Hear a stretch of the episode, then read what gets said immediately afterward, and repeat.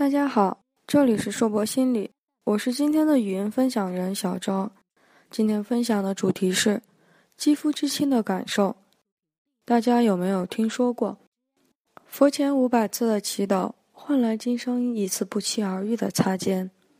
擦肩而过时，小小的接触，也能给对方评价自己时产生很大的影响。先让我们来了解一下关于肌肤之亲的各种实验吧。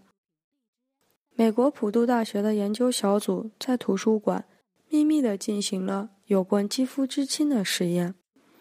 图书管理员在一半的上班时间里，像平时那样做正常的工作，而在另一半时间里，尽可能不被对方察觉的情况下，小心翼翼地和对方做了轻微的身体接触。结果显示。与管理员有过轻微肌肤接触的学生做出的评价，比与此相反情况下学生们做出的评价更加积极。另外，我们在国内不太流行给小费，国外的另一实验也对肌肤之亲的接触确定了是有肯定的效果的。据实验统计，在饭店点菜时。与客人有过轻微身体接触的服务生能得到更多的小费。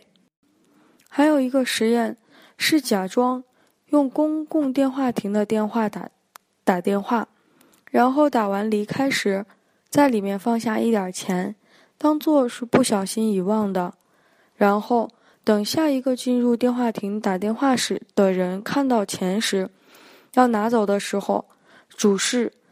再当做慌慌忙忙的回电话亭里找钱，和被实验的人擦肩或者轻微的触碰，继而询问对方关于落下钱的事。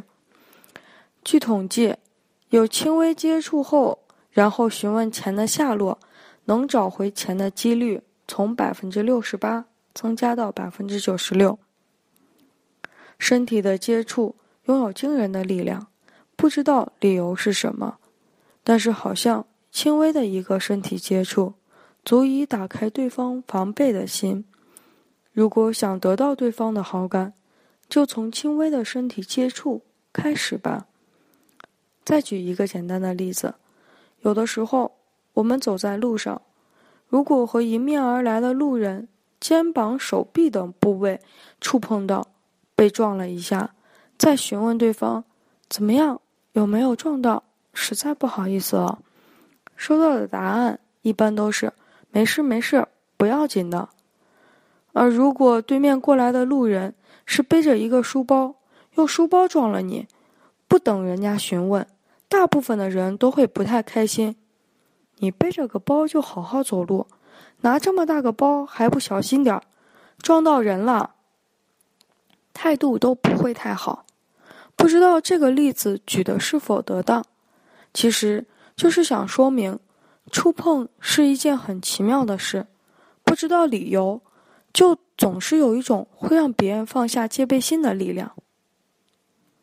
最后，一起来梳理一下知识吧。让对方不易察觉到的轻微的身体接触，有助于提高对方对你的好感。